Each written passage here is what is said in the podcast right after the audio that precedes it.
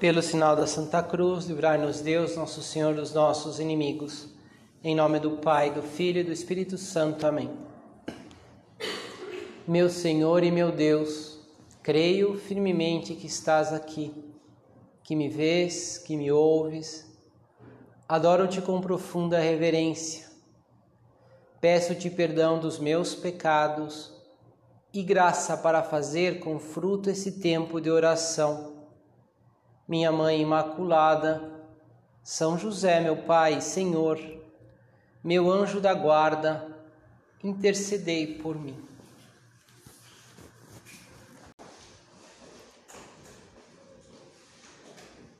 Nós estamos começando o Advento, né? começamos nesse domingo, e o Advento é um tempo de conversão, né? uma conversão que nasce da esperança, a esperança que é, o Natal está chegando, que vem o Salvador, né? e, e, e, nasce essa esperança e nós queremos mudar, né? E, e, como aquela esperança de que eu posso mudar, né? eu posso arrancar esse defeito. Essa, acontece isso na nossa vida, quando nós, por exemplo, descobrimos algo, né? descobrimos uma, um método de estudo novo, que alguém nos dá uma ideia e fala, puxa, agora sim eu vou conseguir render no estudo, né? ou descobrimos um, um aspecto da vida espiritual, da cética cristã, da, da luta. Puxa, agora se eu fizer assim eu vou conseguir fazer melhor a minha oração e nos, nos enche de esperança.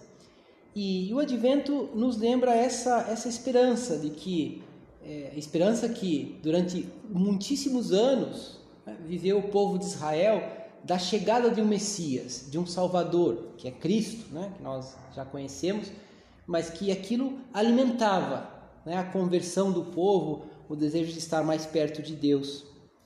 Por isso nós escutamos nesse tempo agora de preparação para o Natal, essas existem várias frases na, na Sagrada Escritura, nas cartas de São Paulo, como essa: já é hora de despertar. A noite já vai avançando e o dia vem chegando. É um pouco lembrando essa, essa, essa proximidade de Jesus, né, da vinda de Jesus. É, e de certo modo nós repetimos um pouquinho daquela espera, dizia a espera do povo de Israel, né, que, que, que, que todo o, o Antigo Testamento conta a história dessa espera. É, dessa espera que, que vinha de uma promessa de Deus. Quando o homem pela primeira vez pecou, usou sua liberdade e e pecou, né? O pecado de Adão e Eva. Então tudo se desordenou, a natureza se desordenou. Né? A serpente começou a ser é, inimiga do homem e apareceram a natureza também se desordenou, apareceram os mosquitos, os insetos, as plantas, plantas alérgicas, né? Tudo que era tudo ideal, perfeito, já começa. Mas ao mesmo tempo, quando assim que digamos, acontece essa desordem e o homem já não vive mais no paraíso porque não quis seguir o que Deus tinha previsto, ao mesmo tempo Deus já diz, já faz uma promessa. Né? Quando fala para a serpente: Eu porei ódio entre ti e a mulher. No fundo, dizendo que, que da mulher, que é Maria, nascerá, nasceria um Salvador e, e, e ela através dela se destruiria o mal. Né? É, entre, entre, porém, ódio entre ti e a mulher, entre a tua descendência e a dela. Está falando para a serpente, que é a, a, representação do mal. Esta te ferirá a cabeça e tu ferirás o calcanhar. É, mas, quer dizer, o, o, o, bem vai vencer. Já foi a primeira promessa. É, e por isso que essa, esse trecho é chamado também o proto-evangelho, ou seja, já é a mensagem de um Salvador, mas que está ali com uma primeira ideia né, desse Salvador que aparece. E depois vai acontecer que aparece vários momentos os profetas vão dizendo que nasceria um Salvador.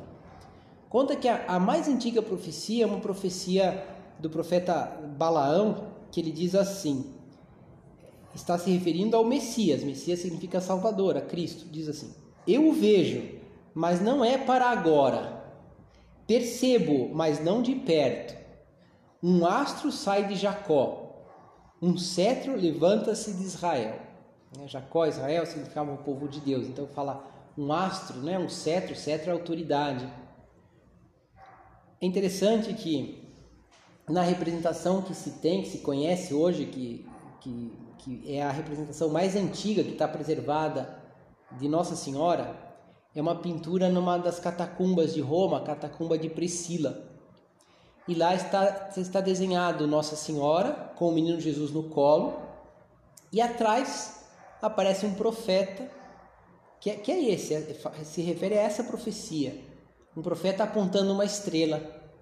E por que essa representação? Porque está justamente mostrando né, a profecia mais antiga do Messias e a profecia que se realizou, a vinda de Cristo, Nossa Senhora com Jesus no colo. É, inclusive, essa representação está nas edições do Catecismo da Igreja Católica. Né? Tem essa representação que explica lá essa. que no fundo é como um resumo de toda a história da salvação. Né? A mais antiga profecia é a profecia que se realizou em Cristo. Depois vão aparecendo várias é, é, profecias, né? promessas da vinda de Cristo. Talvez a mais forte, assim, a mais patente né? da, de um Salvador é quando se fala do, é, da, da, da descendência de Davi. Davi que foi o principal rei do povo de Israel. Então, é, dizia né, sobre que diz assim, um renovo sairá do tronco de Jessé, Jessé era o pai de Davi. Sobre ele repousará o espírito do Senhor, fará justiça aos pobres. Então o lobo viverá com o cordeiro, o bezerro e o leãozinho andarão juntos, e o menino os poderá conduzir. É bonita essa imagem, né? no fundo, aquela natureza desordenada então vai de novo se ordenar. Nesse dia a raiz de Jessé surgirá como a bandeira dos povos. As nações virão procurá-la e a sua, sua morada será gloriosa. E toda a história do povo de Israel foi essa espera, a espera do, do Messias, né? Até que de repente, quando vem Jesus, se diz: chegou a plenitude dos tempos. Por isso, Jesus foi, desde o primeiro momento, é, se utilizou a imagem é, de Jesus como a luz, como o sol que nasce. É, é, se nós imagine, imaginamos uma sociedade onde não tem luz elétrica e também naquela sociedade que era muito, muito assim, é, com poucos recursos, até naturais, você não podia fazer fogo toda hora, também acho que não haveria combustível para deixar acesa várias lâmpadas assim em vários lugares, como poderia ser no Império Romano, por exemplo. Lá era tudo muito mais é, difícil, mais restrito. Então, quando chegava a noite, era o momento em que as, as pessoas tinham que se recolher, dormir, recolher as ovelhas, ficar atento para que os animais, né, os lobos, os animais da noite não não fossem é, devorar as ovelhas, os animais peçonhentos que saíam. Então era todo momento assim, a noite era um momento de, de, de, de recolhimento, de, de limitação, à espera de um novo dia. E quando começava a vir o dia, então significava que, puxa, agora eu posso trabalhar, agora eu, eu vou poder ver as coisas. Então, então como fica é, patente essa, essa imagem né, de Cristo é a luz. É, Quer dizer, a minha vida muda, as coisas. Agora eu, eu vejo, agora eu posso trabalhar, agora dá para fazer as coisas, né? agora vem também o calor do, da, do sol. Né? E, e, e, essa era a imagem que se utilizava de Jesus. Também abro aqui uma, uma curiosidade, mas que é muito bonito e que tem tudo a ver com a nossa fé, né? que se acreditava que o dia 25 de dezembro era o dia que foi estabelecido para ser o Natal, justamente por essa imagem da luz. Né? Cristo é a luz. O 25 de dezembro é o dia do, do solstício de inverno, ou seja, o momento que o sol é, o, o, dia é o mais longo, né? E a partir do, do, do início do inverno no hemisfério norte, que para nós é o início do verão, né? É o contrário. Mas no hemisfério norte começa os, o, vamos dizer, os dias começam a ficar mais longos. Quer dizer, o sol que atinge seu seu, seu momento assim onde ele aparece menos, ele começa a voltar a aparecer, digamos assim. Então é como o nascimento do sol. Né? Os dias vão, vão sendo cada vez mais longos. E por isso se acreditava que o 25 de dezembro era um dia que tinha sido estabelecido, né? Na época não, não se tinha aniversários, né? ninguém ninguém preocupava, ah, meu aniversário é dia 25 de dezembro, ninguém comemorava aniversário, não havia esse costume. Então se pensava que, bom, se teria perdido o dia do nascimento de Cristo, então depois se estabeleceu assim. Era o que se acreditava. Até recentemente, quando mais ou menos há uns 40, 50 anos atrás, se descobriram os manuscritos do Mar Morto, que são os manuscritos de Qumran, que são vários trechos de, de, de, de livros da Sagrada Escritura, né, que são trechos mais antigos. E, e, e nesses trechos e também em outros escritos que estavam nessa descobriram uma espécie de biblioteca, né? que tinha sido enterrado da época de Cristo, um pouquinho depois de Cristo. E que nessa, nessa biblioteca estava lá é, um documento muito interessante que dizia que é, é, Zacarias, que era, foi o pai de João Batista, né? que era o marido de Santa Isabel, a prima de Maria, que Zacarias tinha um turno que ele fazia no templo de Jerusalém que era um turno fixo, ou seja, tinha determinadas datas em que ele era o sumo sacerdote e que, e que diz o Evangelho, né, que ele era da classe de Abias, né, e que, e que essa, esse, esses sumos sacerdotes, desse grupo, eles, eles entravam no templo no dia 25 de setembro. Isso significa que né, Isabel teria, João Batista teria sido concebido 25 de setembro. Sabemos no Evangelho quando o anjo aparece a Maria e que Maria concebe Jesus, o anjo diz a Maria: né, falou, olha, tua, tua prima também está grávida, faz seis meses e está no sexto mês da sua gravidez. Ora, é, isso significa que, é, digamos assim, que de fato é uma comprovação documental que Cristo nasceu provavelmente no dia 25 de dezembro ou num dia muito próximo né? que não é uma coisa só, uma, uma é, vamos assim, uma, uma, uma, uma arbitrariedade, né? que, uma, uma escolha que os cristãos fizeram do dia 25, mas sim é algo real. Mas enfim, tudo isso voltando ao que estávamos dizendo, né? que a, a vinda de Cristo é como, é, digamos, a realização de uma esperança, de uma promessa, de algo que finalmente nós obtemos o povo obteve, veio a luz do sol. Isso era o Natal. E no advento nós revivemos essa esperança, essa expectativa da vinda de Cristo. Mas existe um segundo aspecto ainda mais importante, e que é mais, isso, como acho que todos nós entendemos, é algo mais simbólico, né? Porque Cristo já veio. Né? Nós vivemos, somos cristãos que, que comemoramos o Natal e já sabemos que Cristo já veio, então a gente só relembra essa espera. Né? Nós, mas existe uma, um segundo aspecto do advento, que é algo muito mais real, que às vezes a gente esquece, e que não é, um, não é algo simbólico. Nos lembra uma espera que é uma espera que, nós, que um cristão deve viver sempre, que é da segunda vinda de Cristo.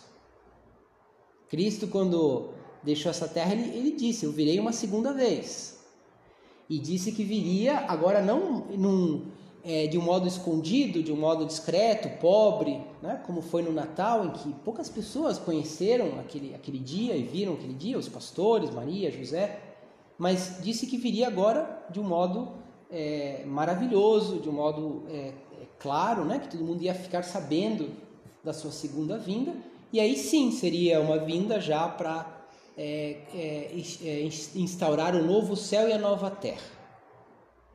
A partir dessa segunda vinda, então, no nosso mundo, será um mundo renovado, onde não haverá dor, não haverá choro, não haverá tristeza, não haverá separação, traição, não haverá pecado. Né?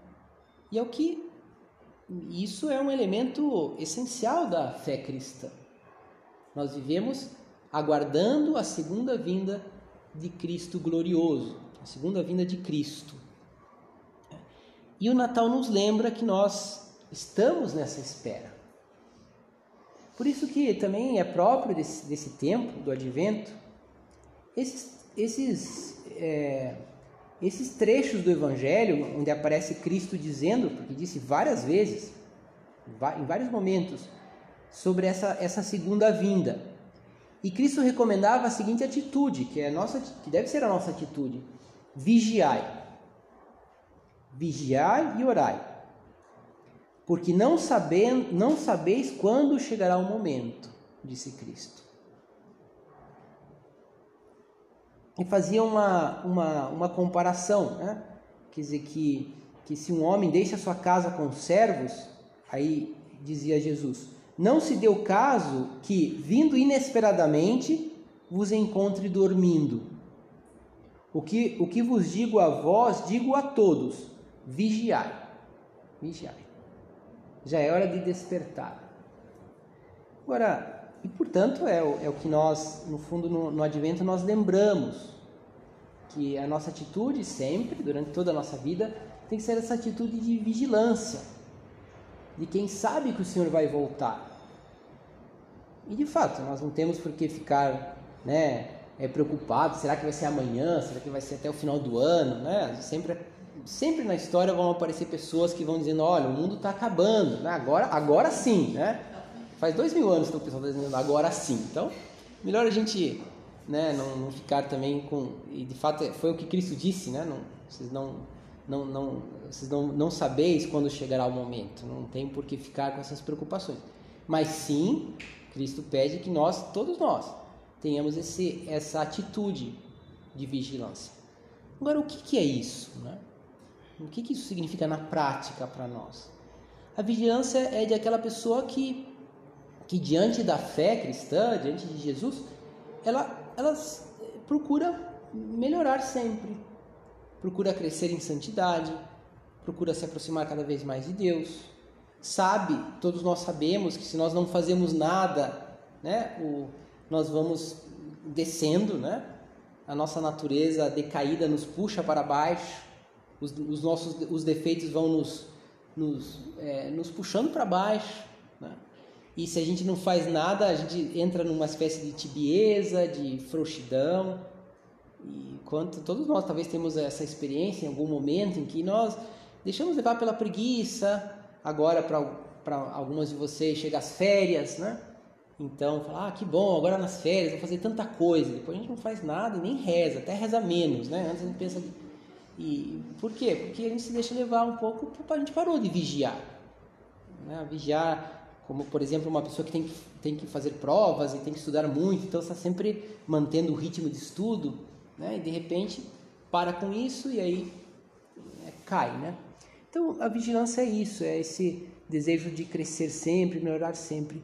Eu quero falar que há duas coisas, poderia falar outras, né? Mas há como duas coisas muito práticas que significam que que que marcam essa atitude do cristão, da vigilância, que é uma atitude assim do, do exame, de exame, de, de fazer exame de consciência, de pensar como estamos indo, né, que é uma atitude muito importante na nossa vida espiritual, nosso caminho, nosso desejo de aproximar-nos de Deus, e a luta contra os nossos defeitos, que também se chama luta cética, né? quer dizer, a luta por melhorar, por crescer. O exame e luta. O exame de consciência é uma atitude de vigilância porque é, uma pessoa que que para para pensar mesmo nas suas atitudes, em como, em como está levando a sua vida, então, às vezes é, é, é, ela é capaz de dar os seus primeiros passos na vida espiritual. Quando a pessoa faz exame, a pessoa, nós nos damos conta, fala, nossa, peraí, acho que esse tipo de, esse tipo de preguiça aqui eu tenho que cortar. Né? Puxa, na verdade eu, eu, eu penso que não tenho tempo para rezar, mas agora eu me dou conta quanto tempo eu gasto aqui vendo é, é, esses programas, vendo o jogo de futebol, né? agora que é Copa do Mundo, o que seja, né? Eu, eu quanto tempo eu gasto no, no, celular, com coisas que, ah, puxa, não, eu tenho tempo, porque eu fiz um pouco de exame, me dei conta que, que dá para eu rezar, né? É, e, e quando nós olhamos assim a nossa vida com um pouco com esse espírito de exame, então nós nos damos conta que eu posso melhorar ou, ou que tem coisas que eu tenho que cortar, né? que, é, que, que não está bem, também o exame nos ajuda a enxergar né, quantas coisas boas eu posso fazer. Por isso é muito bom esse, essa atitude de quem, de quem olha, mede um pouco, né? tem essa visão se eu estou fazendo bem as coisas, se eu estou indo bem ou menos bem. Tem uma uma vez eu escutei até aí logo guardei até porque ilumina bem essa ideia do exame, né? Uma uma pesquisa que fizeram sobre uma dieta, né? Que uma dieta assim simples, que era diminuir as calorias e fazer isso e aquilo, que, enfim, é, então que tinha lá a receita, a pessoa como que a pessoa fazia dieta.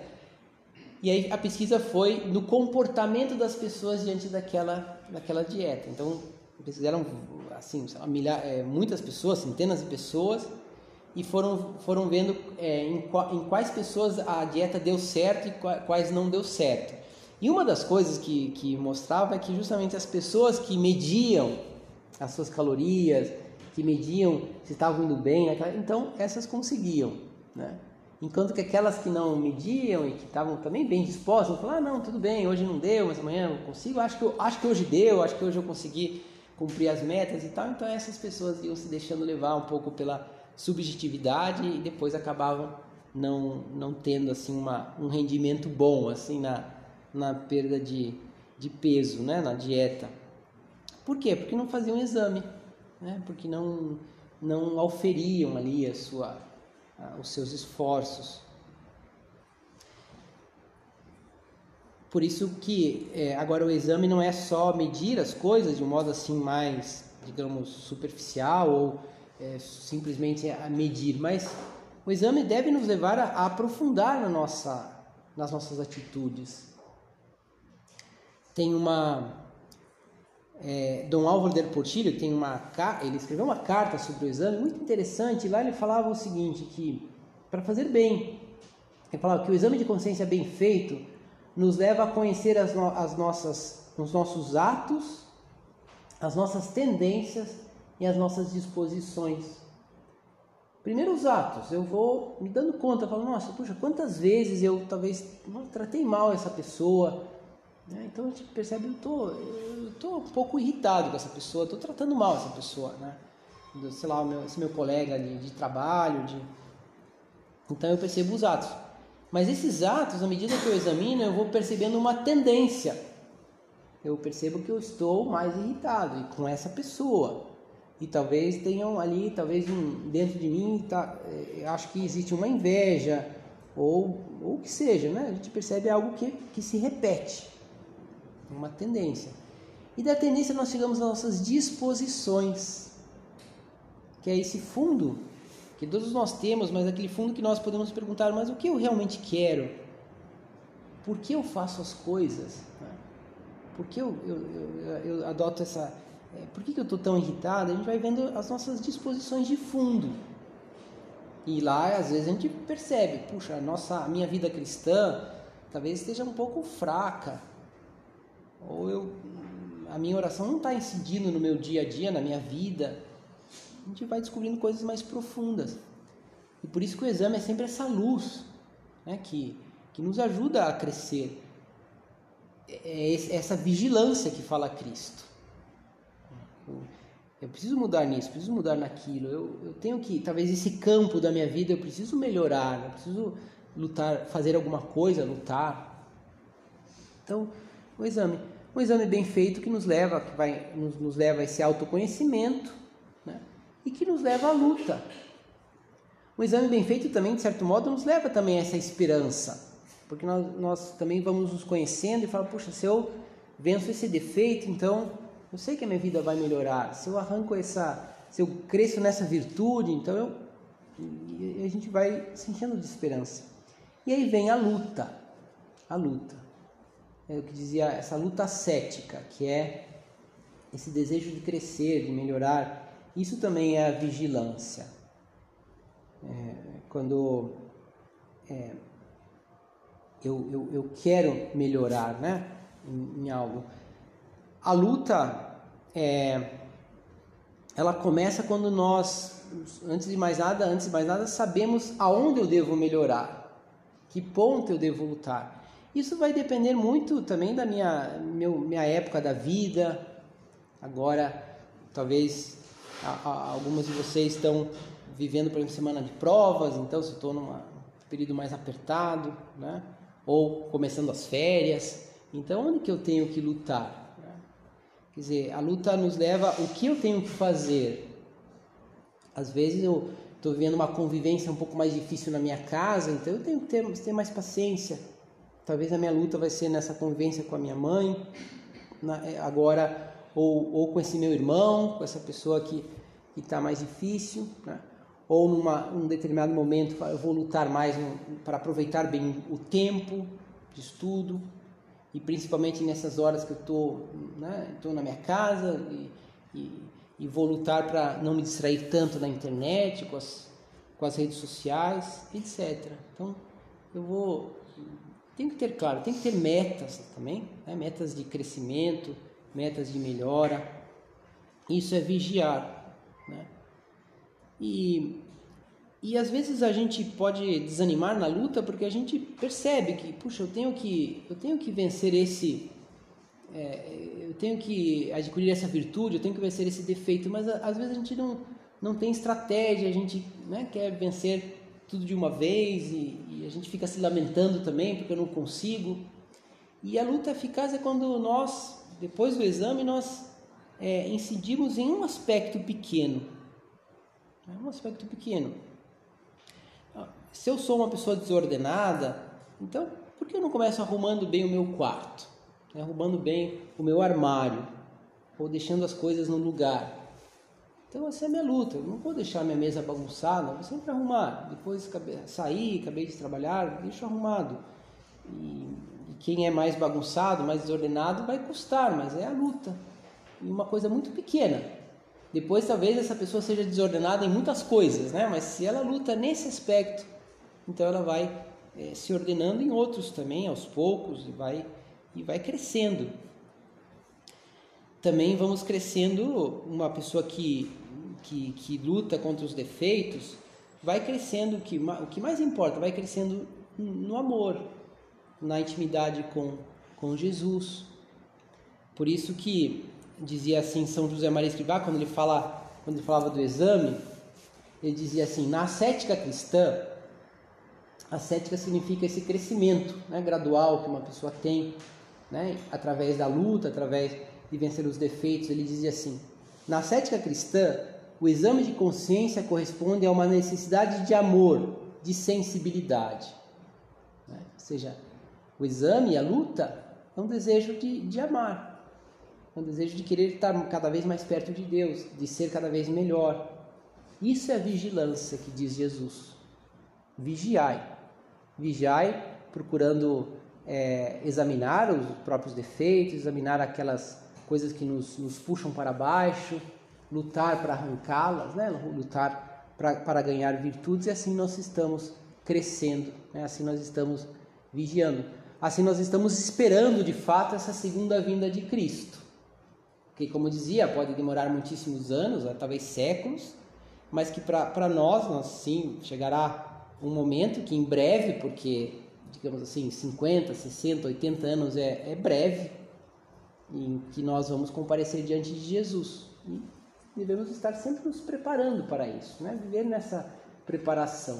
Né?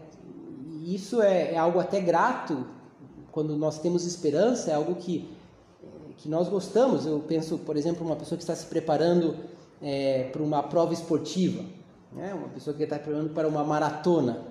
Então ela tem uma planilha de treinos e faz isso com gosto. Né? Puxa, que bom, agora eu vou treinar assim, assado. E com aquela expectativa de que chegará um dia em que eu vou correr uma maratona.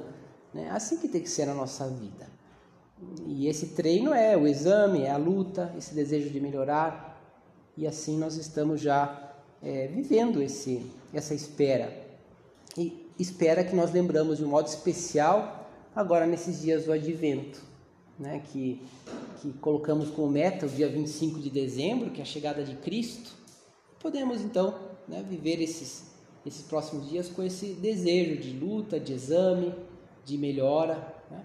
para que nós é, cheguemos no dia 25 purificados, preparados para receber essa luz que é a luz do Natal. Agora, antes de terminar, queria só lembrar que existe uma tradição na, na igreja, que até é uma forma de começarmos bem o advento, que é preparar-se para essa próxima grande solenidade, que é a solenidade da Imaculada Conceição de Maria, que é o dia 8 de dezembro, que inclusive é um dia que é, é dia de preceito, né? um dia que nós devemos ir à missa. É o único dia de preceito aqui no Brasil em que não é feriado, né? então por isso já estou avisando para que ninguém esqueça, né? porque às vezes não é feriado a gente esquece que é um dia de participar da missa. Mas mais do que isso, preparar-se para essa solenidade e podemos viver essa novena que começa hoje, que são esses nove dias que antecedem. Cada um pode ver da sua forma, por exemplo, rezando alguma oração à Nossa Senhora, oferecendo um pequeno sacrifício, né? e, sobretudo, se dirigindo com mais carinho à Nossa Senhora, porque foi ela, ela é a mãe de Jesus, ela que nos trouxe a luz da salvação e ela também nos ajuda a, a, a desejar arrancar da nossa vida os nossos defeitos, nossos pecados. Ela nos ajuda a nos purificar para que nós cheguemos com, muito bem preparados para o Natal e, sobretudo, que nós aprendamos a viver com essa atitude de vigilância, de crescer sempre, melhorar sempre, para estarmos cada vez mais dignos de, de estar perto de Cristo e viver essa luz de Cristo, a luz da salvação que agora nós estamos nos preparando para lembrar de um modo especial no próximo Natal. Dou-te graças, meu Deus, pelos bons propósitos afetos e inspirações que me comunicaste nesta meditação. Peço-te ajuda para os pôr em prática. Minha Mãe Imaculada, São José, meu Pai e Senhor, meu anjo da guarda, intercedei por mim.